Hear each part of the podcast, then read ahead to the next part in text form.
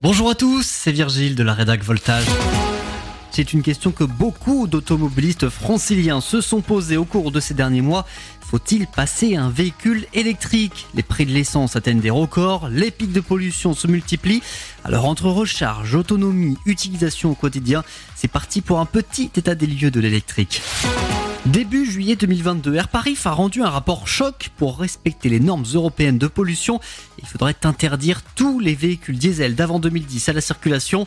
Pour l'instance qui se charge de surveiller la qualité de l'air, l'un des moyens de vraiment mieux respirer serait donc de rouler uniquement en véhicule électrique et hybride ou au pire avec un véhicule thermique très récent. En gros, seulement les critères 1 pour les particuliers. Mais voilà, tous les automobilistes de la région n'ont pas encore un véhicule propre, parfois par crainte de se lancer.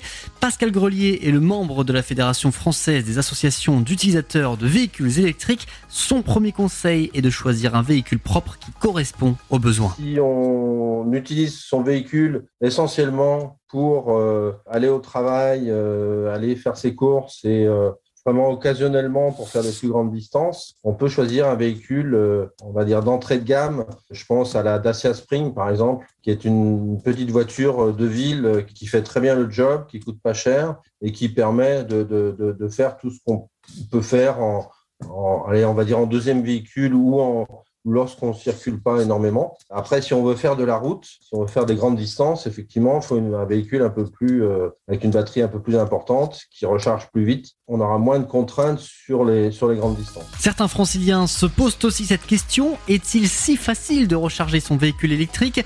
Si vous habitez en maison, d'abord, c'est encore plus simple que d'aller faire son plein d'essence puisqu'il suffit de charger sa voiture chez soi en installant bien évidemment une borne adaptée. Après, vous n'aurez qu'à charger le soir en allant vous coucher et à enlever la prise le matin. Si vous habitez en immeuble, le réseau de bornes est clairement en train de se développer très rapidement.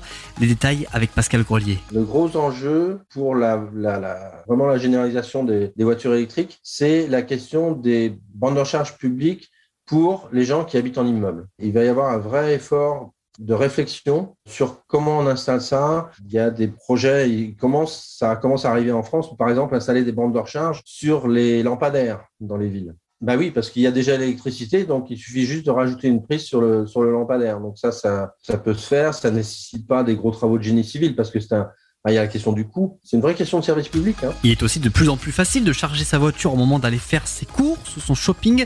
Le parking de Vélizy 2, par exemple, dispose de trois bornes. C'est un début. Évidemment, côté prix, rien à voir entre un plein de voitures électriques et thermiques. Seules les bornes de recharge rapide sont un petit peu plus chères. Sur les bornes en ville, attention aussi à bien arrêter sa recharge, car même si votre batterie est pleine, le compteur continue de tourner chez certains opérateurs. Le mieux reste en tout cas de comparer selon ses trajets quotidiens. À très vite pour toute l'actu francilienne sur Voltage.